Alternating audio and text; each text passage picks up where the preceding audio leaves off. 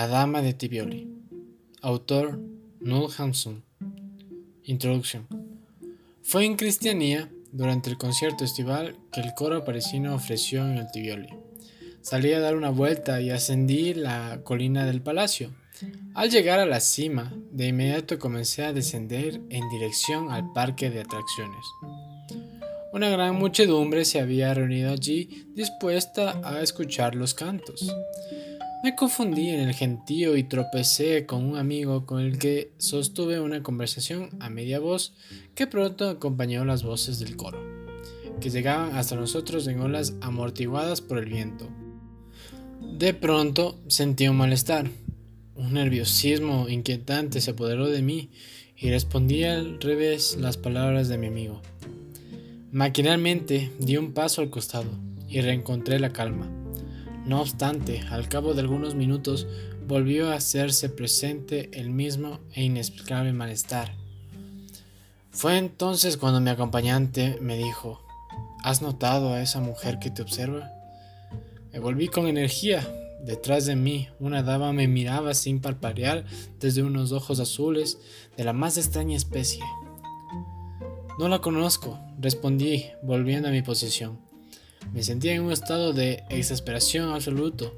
Aquellos ojos inmovibles me quemaban la nuca con un fuego continuo, a la vez que latían en mi cabeza como dos hierros helados. Estaba mucho más nervioso porque había tenido que soportar esa mirada. Giré nuevamente para asegurarme de que no conocía a esa mujer. Luego decidí abandonar mi lugar y me fui. Transcurrieron algunos días. Acompañado por un amigo, un joven teniente, me senté en el banco que daba al reloj de la universidad a mirar a la gente que deambulaba a la hora del paseo. De pronto, entre la muchedumbre, divisé dos ojos, dos ojos fríos y velados. Reconocí de inmediato a la joven de Tibioli.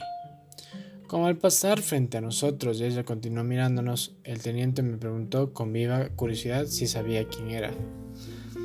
No tengo idea, le respondí. Resulta obvio que uno de nosotros conoce, me dijo él levantándose.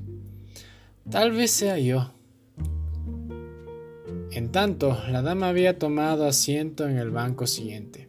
Tiré del capote del teniente para que él tomara el comando de la operación y dimos algunos pasos en su dirección.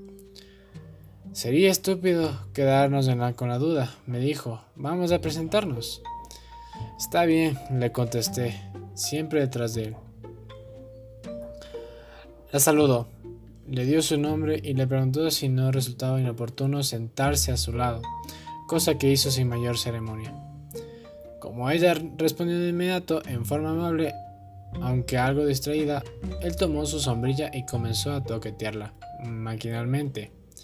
Yo seguía allí de pie, un poco extraviado, sin saber qué postura adoptar. Un muchachito pasó frente a nosotros con un canasto lleno de flores. Experto en galanterías, el teniente compró algunas rosas, giró hacia la dama, tomó una y le solicitó el favor de clavarla en su pecho. Luego de una negativa a medias, ella acabó por consentirlo. El teniente era un hombre apuesto y, en consecuencia, no me sorprendió que ella aceptara sus avances. Sin embargo, ni bien ejecutó su pedido, se arrancó la rosa del ojal y la observó con temor al tiempo que exclamó, Está arruinada. La arrojó de inmediato a la calle, agregando en voz baja, Me recuerda a cadáver de un niño. No le concedí mayor importancia a estas últimas palabras, tal vez porque no había notado la emoción con la cual fueron pronunciadas. El teniente propuso subir hasta el parque del palacio. Mientras caminábamos, la dama comenzó a hablarnos sin motivo de un niño que ella había conocido, pero que ahora estaba enterrado. Como nosotros guardábamos silencio, poco después ella dirigió la conversación sobre el asilo de Gaustad, subrayando la penosa que resulta la internación cuando no se está loco. Es cierto, dijo el teniente, pero ese tipo de cosas no suceden en nuestros días. Oh, sí. Es lo que le ocurrió precisamente a la madre de ese niño, respondió ella. Diablos, dijo el teniente riendo. La dama hablaba con una voz agradable y aparentemente bien centrada. y si la juzgué ligeramente exaltada, incluso un poco histérica, lo que confirmaba el resplandor morboso de su mirada. No creí por eso que estuviera enferma. No obstante, pronto me rendí a la fatigosa gimnasia del espíritu que me imponían sus constantes despropósitos, de modo que me detuve y me despedí. Cuando me iba, los vi proseguir su ruta por el parque, aunque no sabría decir a dónde se dirigieron, dado que ya no me volví. Desarrollo. Pasó una semana, una tarde, bajando por la avenida Carl Honon, volví a encontrar a la dama de Tibioli. Fuimos aminorado involuntariamente nuestra marcha en el momento de cruzarnos hasta que, sin pensarlo, me encontré caminando a su lado. Avanzamos con lentitud por la vereda, hablando de esto y aquello. Ella me dijo su nombre, pertenecía a una familia muy conocida, y me preguntó el mío. Luego, sin darme tiempo a responder, colocó su mano sobre mi brazo diciendo, No importa, puede ahorrárselo, lo conozco. Por supuesto, mi amigo, el teniente, es muy servicial. ¿Y con qué nombre me ha gratificado? le pregunté. Pero sus pensamientos estaban ya en otra parte, señaló el tibioli con el dedo y me dijo, mire. Un hombre montado sobre un velocípedo se elevaba y descendía en el aire en medio de un océano de antorchas encendidas. Era el hombre tirabuzón. ¿Y si vamos a verlo más cerca? Interrogué. Vamos a instalarnos en un banco, respondió la dama. Con ella la cabeza atravesamos la avenida Draymond y penetramos en el parque. Había elegido el sitio más sombrío para sentarse. Intenté retomar la conversación, pero fue en vano.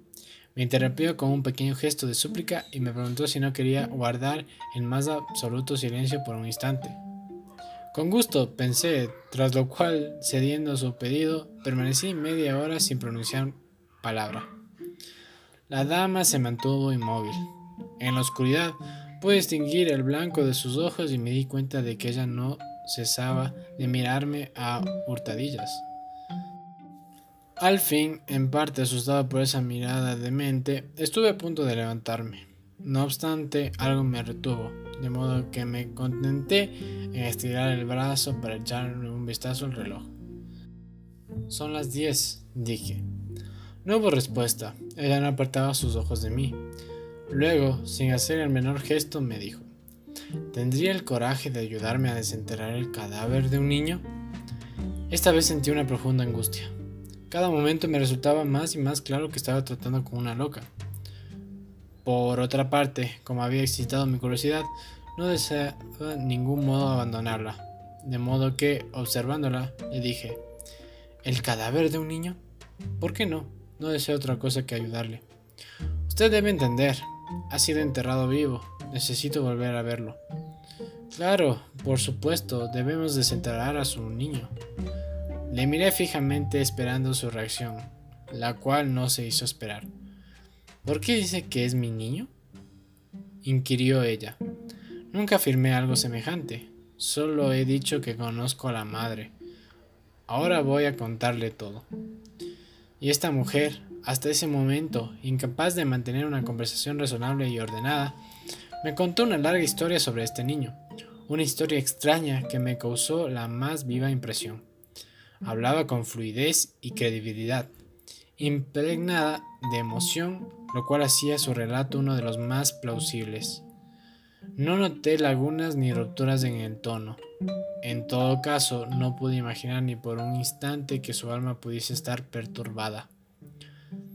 Una joven dama en ningún momento precisó que fuese ella. Conoció un tiempo atrás a un caballero de quien se había enamorado y con quien finalmente acabó por comprometerse. Abiertamente y a escondidas, en plena calle o en oscuros rincones, nunca dejaban de pasar una oportunidad para verse. Se encontraban a una hora convenida a la habitación de uno u otro, a menos de que hubiesen elegido darse cita al caer la noche en este mismo banco en el que ahora estamos sentados.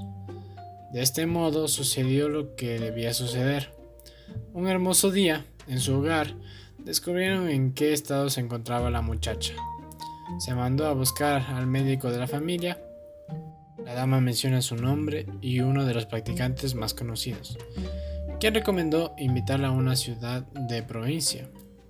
Una vez allí, recibió albergue en casa de la comadrona.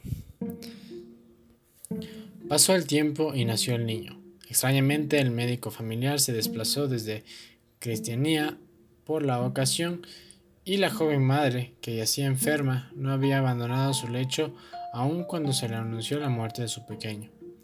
¿Había nacido muerto? No, vivió algunos días, pero la cuestión es que el pequeño no estaba muerto. La madre nunca pudo llegar a ver a su hijo. Solo el día del entierro le fue permitido verlo, en su ataúd. Le aseguro que en ese momento no estaba muerto, vivía, dijo la dama de Tibioli. La sangre le coloreaba las mejillas y movió dos o tres veces los dedos de la mano izquierda. La madre comenzó a lamentarse hasta que le arrebataron al niño para enterrarlo.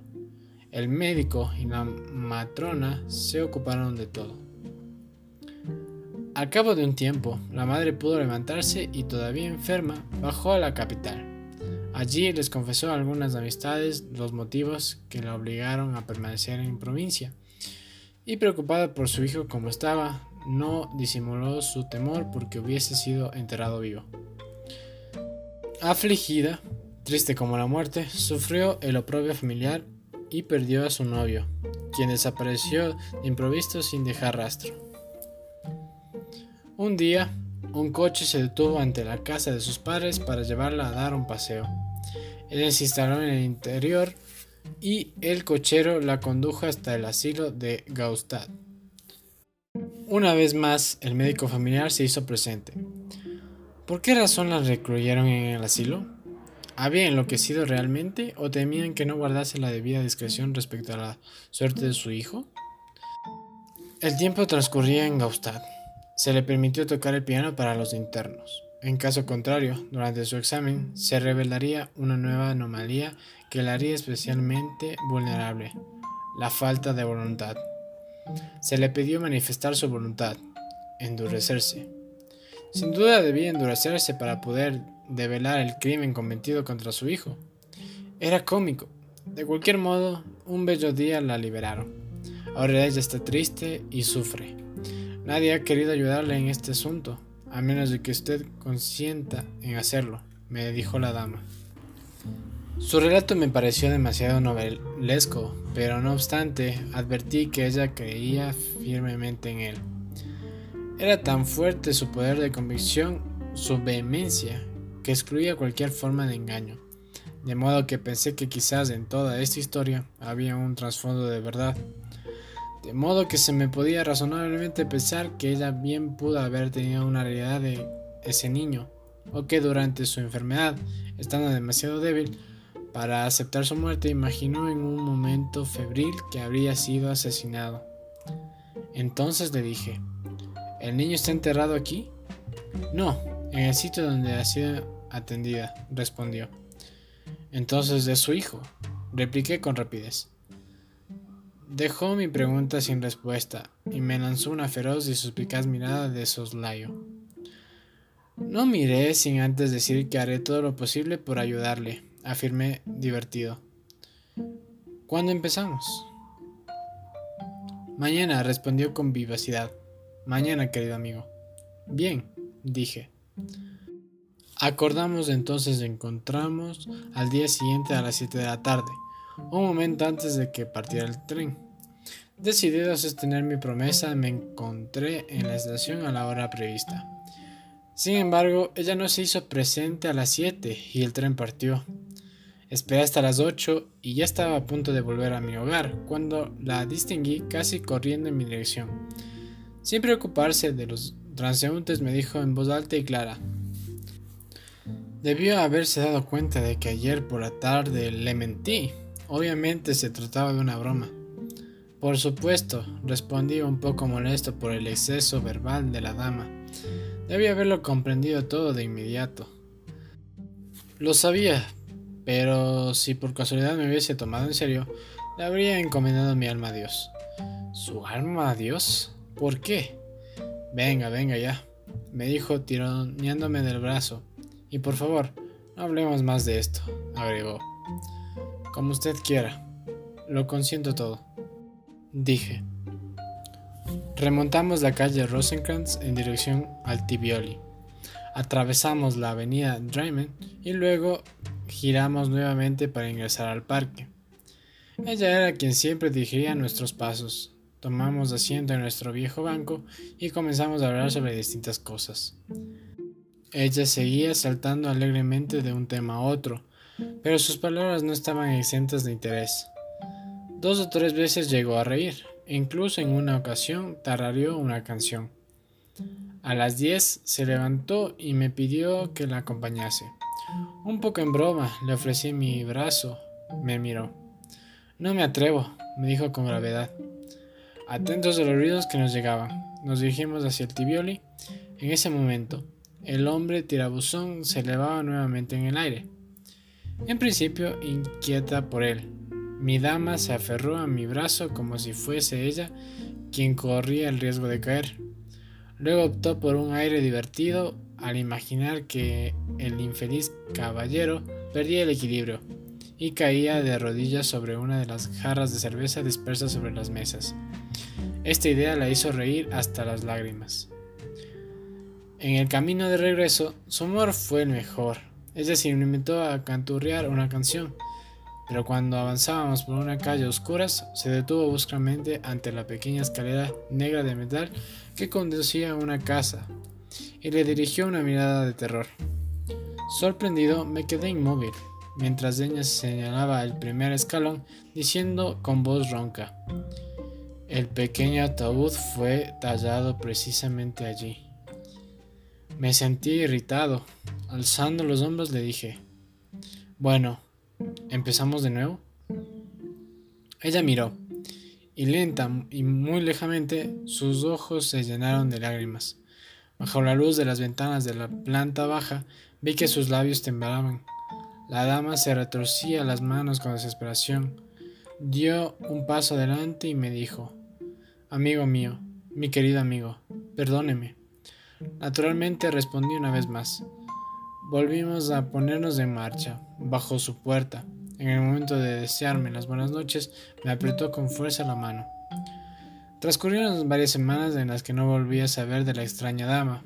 Irritado por mi propia candidez, cada vez estaba más y más convencido de que ella se había volado de mí. Bueno, pensé, sea como fuere, siempre es algo menos de qué preocuparse. Una noche asistí al teatro a ver una obra de Ibsen, La Unión de los Jóvenes. En el curso del segundo acto sentí de pronto cierta turbación, algo exterior que me afectaba mis nervios, ese mismo malestar que me había experimentado durante el concierto de Tibioli. Me volví de inmediato y encontré a la dama, su mirada febril fija en mí.